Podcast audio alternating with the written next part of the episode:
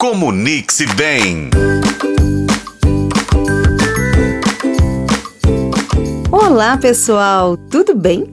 Que delícia estar aqui de novo com vocês em mais um Comunique-se Bem.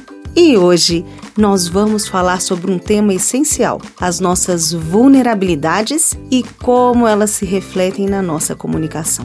Muitas vezes a gente tenta esconder as nossas fragilidades por trás dessas máscaras sociais que, aliás, já falamos muito delas e foi tema do nosso último programa.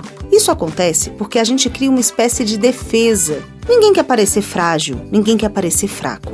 Isso também ocorre porque tem uma questão social. A sociedade ela ensina pra gente desde cedo a associar força a poder e ausência de fraqueza. Ou seja, uma pessoa só é forte se ela não tiver fraqueza. Por isso, muitos de nós hesitamos em mostrar as nossas vulnerabilidades, com medo da gente ser julgado ou visto como fraco. Mas esconder as nossas fragilidades não nos torna mais fortes. Na verdade, pode até nos distanciar das pessoas, da conexão que a gente pode fazer com os outros. Em uma época em que a gente está falando tanto de inteligência artificial, ser humano, gente, pode ser a nossa grande vantagem, vocês não acham, não? Lembrem-se que a inteligência artificial está só começando.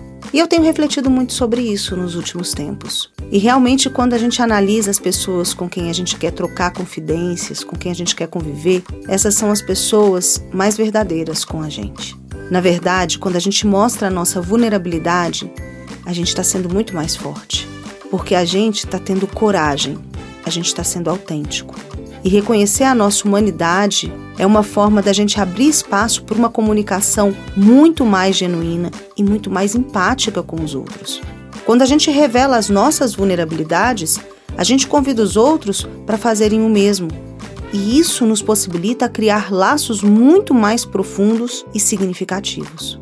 Portanto, o nosso convite de hoje para você é: lembre-se de que ser forte não é apenas aparentar poder, mas aceitar as próprias fragilidades e as próprias imperfeições.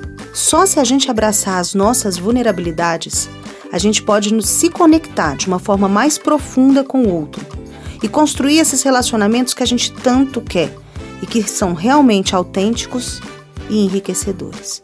E você? Qual é a sua vulnerabilidade? Eu sou a Rafaela Lobo e este foi o podcast Comunique-se Bem. Acompanhe a gente pelos tocadores de podcast e na FM O Tempo. Até a próxima, pessoal!